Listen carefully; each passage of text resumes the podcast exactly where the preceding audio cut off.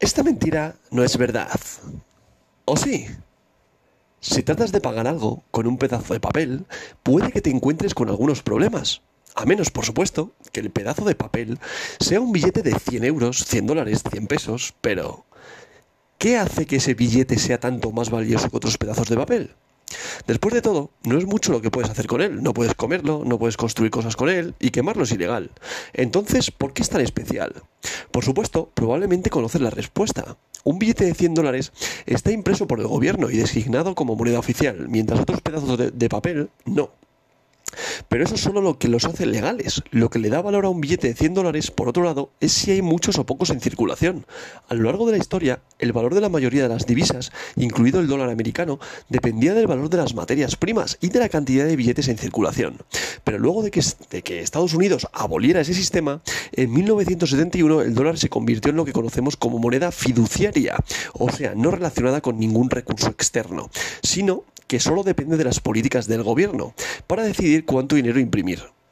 ¿Qué parte del gobierno estableció estas políticas? ¿El ejecutivo, el legislativo o el judicial? Pues ninguno de los anteriores. De hecho, la política monetaria es establecida por el Sistema Independiente de Reserva Federal, conocido como la FED, y compuesto por 12 bancos regionales en las ciudades más grandes del país. Su Consejo de Gobernadores, que es nombrado por el presidente y confirmado por el Senado, reporta al Congreso, y todas las ganancias de la FED van al Tesoro de los Estados Unidos. Pero para asegurar que la Fed no responda a la influencia de las vicisitudes políticas del día a día, no está bajo el control directo de ninguna parte del gobierno. Entonces, ¿por qué la Fed no decide imprimir infinitos billetes de 100 dólares para hacernos a todos felices y ricos? Bueno, porque entonces los billetes no valdrían nada. Piensa en el propósito de la moneda. Si todo el dinero en circulación crece más rápido que el valor total de bienes y servicios en la economía, entonces cada porción individual podría comprar una porción más pequeña que antes. Esto se llama inflación. Por otro lado, si la oferta de dinero se mantiene igual, mientras más bienes y servicios se producen, el valor de cada dólar aumentaría en un proceso llamado deflación. Pero, ¿cuál es peor?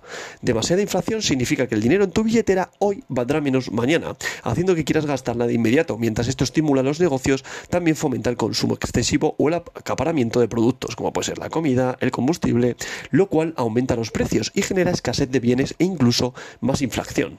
Pero la deflación hará que la gente quiera guardar su dinero, disminuyendo el consumo y reduciendo las ganancias de los negocios. Esto genera más desempleo y una mayor reducción en el gasto, haciendo que la economía siga decreciendo. Aunque la mayoría de los economistas creen que tanto la inflación como la deflación son peligrosos en su exceso, es, necesario para incentivar el crecimiento económico.